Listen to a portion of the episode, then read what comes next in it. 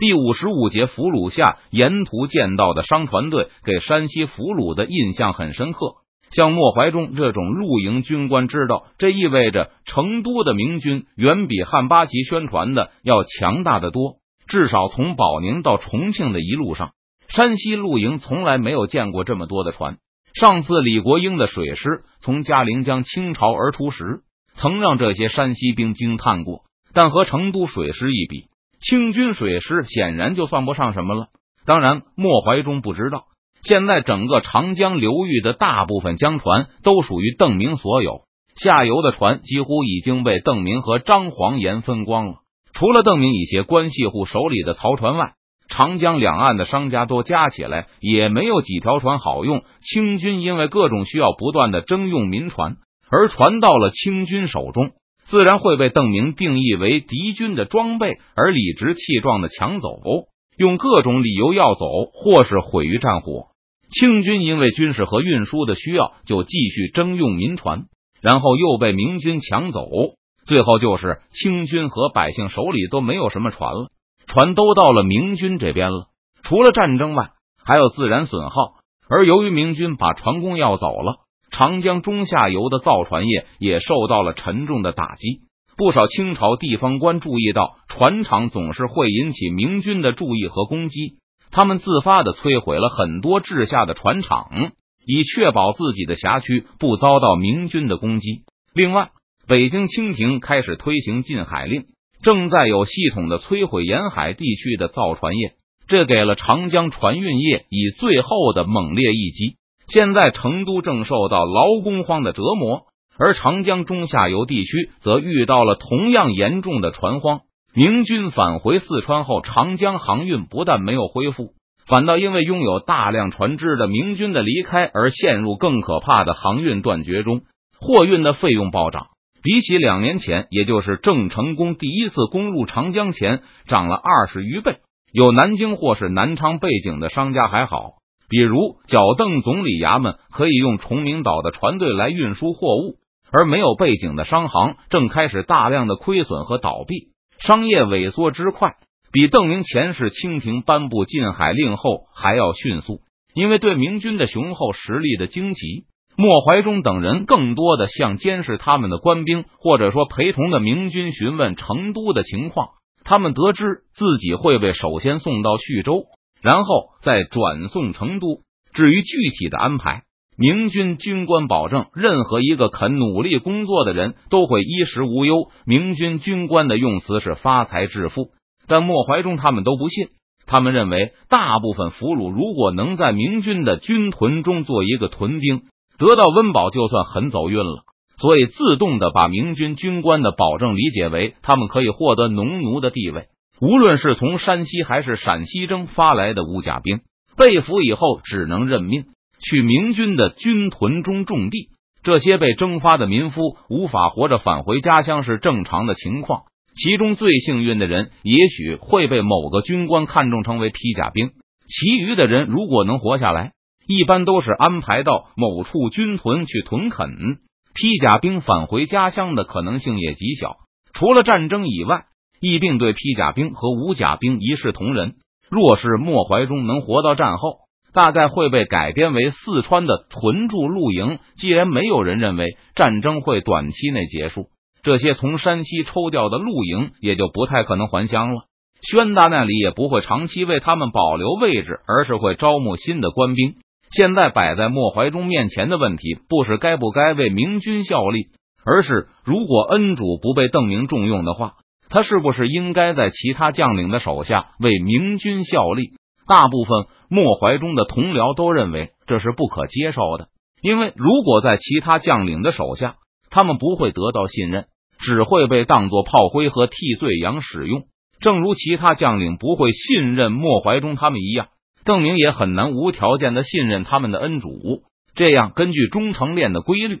莫怀中他们在理论上几乎不可能进入顶端为邓明的忠诚链系统，都被俘虏了，还想那么多干什么？莫怀中心里一阵阵悲凉，他提醒自己，俘虏能够保留一条命就不错了，恩主没有死，自己的命也还在。无论希望多么渺茫，总算是还能去军屯活下去。将来说不定会遇到什么奇遇，或是自己的恩主有什么机缘，得以在邓明的忠诚链体系中找到一个位置。那时他肯定还会想起自己这样的老部下的。现在莫怀中最痛恨的莫过于汉八旗、孙思克胡乱指挥，把山西露营当炮灰，见势不妙就率先逃走了。而让莫怀中他们感到安慰的是，倒霉的不仅他们一家，并肩作战的甘陕露营一样没能跑掉。当初替明军劝降的那个甘陕露营的军官，好像是王新成的亲兵营游击。他走进包围圈的时候，眼眶都是红的。劝说山西露营认清形势投降的时候，游击甚至还痛哭失声。你们这帮陕西佬不像个汉子一般的战斗，所以只能像个婆娘般的哭泣。当时莫怀中非常鄙视那个眼泪横飞的甘陕露营军官，因为自从战斗开始。甘陕露营就一直躲在后面，没有上前冲杀，最后的命运当然只能是被俘，被送去军屯里当牛做马，累死为止。因为同病相怜，所以莫怀中原谅了这些难兄难弟，但心里还是觉得有些愤愤不平。山西露营都是汉子，但也和陕西露营一个下场，难逃被俘的厄运。这时，前方传来一阵欢快的军歌声，莫怀中侧耳听去。心里不禁有些狐疑，军歌里带着明显的陕西腔，内容好像和他听过的陕西露营的军歌一般无二。难道是援军来了？莫怀中断定明军不会使用清军的军歌，所以只能是重庆派来了新的援兵。你们来的太晚了，我们都被俘了。一瞬间，莫怀中甚至想跳下船舷，赌上一条命，看看能不能游回岸上，产生了寻找部队的念头。只要任劳任怨、作战勇敢，莫怀中认为自己还是有可能找到一个新的赏识自己的人，再次挂到大清忠诚链上的。无论如何，这种前途总要比累死在军屯里强。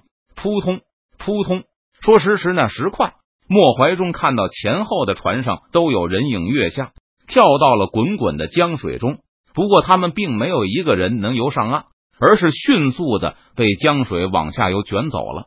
莫怀中心里又生出新的疑问，正是这个疑问阻止了他学着那几个动作最迅速的同僚一起跳进长江自杀。为什么援兵唱歌呢？歌声还这么欢快呢？救人，快救人啊！明军军官没有下令放箭，而是大喊起来：“放下小船，去打捞那些在激流中挣扎的俘虏！”一通骚乱后。返回的小船没能带回从这只船跳下去的人，他们的命运取决于后续船只的打捞队，而是带回了一个从前面船只跳下的自杀未遂的山西露营军官。这个水性显然没法和王进宝相比的山西军官，已经在江里喝了好几口水，被拖上甲板后拍打了半天，才算是吐干净了肚子里的水。而这时，明军的舰队已经驶进那支唱歌的队伍。出乎莫怀中意料的是，他看到这队清军并不是东进而西行。当看清清军的旗帜后，莫怀中的眼睛更是直了。这，这是兴高采烈的向着重庆方向前进的，正是王新成的部队。莫怀中一直以为他们和自己一样被俘虏了，被明军先行运去徐州了。但现在他看到王新成的军队好端端的打着绿色的旗帜，唱着雄壮的军歌，骄傲的行走在通向重庆的道路上。明军舰队仿佛根本没有看到这队清军一样，而甘陕露营的表现也差不多，继续唱着他们的军歌前行，甚至还有士兵向身旁驶过的明军战舰挥手致意，就好像是在和老友打招呼一般。他们，他们。莫怀中整理了半天思路，但脑子里还是一团乱麻。再三瞪眼确认自己没有看错后，他不顾危险的大声质问陪同的明军军官：“为什么王副将会在岸上？他们为什么不能在岸上？”被问的明军军官显得有些迷惑。我们，他们。莫怀中指了指自己，然后又指了指岸上的干闪露营，忍无可忍的大叫起来：“为什么我们被俘了？他们反倒好端端的？”明军军官深深的看了看莫怀中，转过脸去，又看了其他满脸不解的被俘军官一眼，意味深长的说道：“因为你们都被俘了，所以他们才好端端的。”反应过来之后，莫怀中感到自己的胸膛都要气炸了，再也顾不得什么炮灰、什么替罪羊了。他一个箭步窜到明军军官面前，大喊起来：“官兵指邓明的军队为什么不去打杀岸上这些贼？小人愿意充当先锋。”其他山西露营的军官也纷纷请缨，赌咒发誓要把王新成揍成猪头。这些军官还歇斯底里的把情况通报给了甲板下面垂头丧气的士兵们，顿时整条船都骚动了。山西人先是震惊，然后就人人怒不可遏。是要与王新成所部决一死战。好，你们想当兵吗？现在还不行。陪同的明军军官耐心的解释道：“你们要先在成都待上一年，然后缴纳至少一百元的税或保护费。等到成为同秀才后，你们就可以等待征召了。而且，陪同明军军官紧跟着的这句话有火上浇油的嫌疑，因为保宁的王副将在此战对官兵的大力协助，提督命令。”十五日内，任何人都不得主动攻击王副将的部队，否则军法处置。笔者案还有几天就到月底了，这几天里，笔者会挑一天休息。这个月以来一直盼着这个休息日呢，还没想好什么时候用。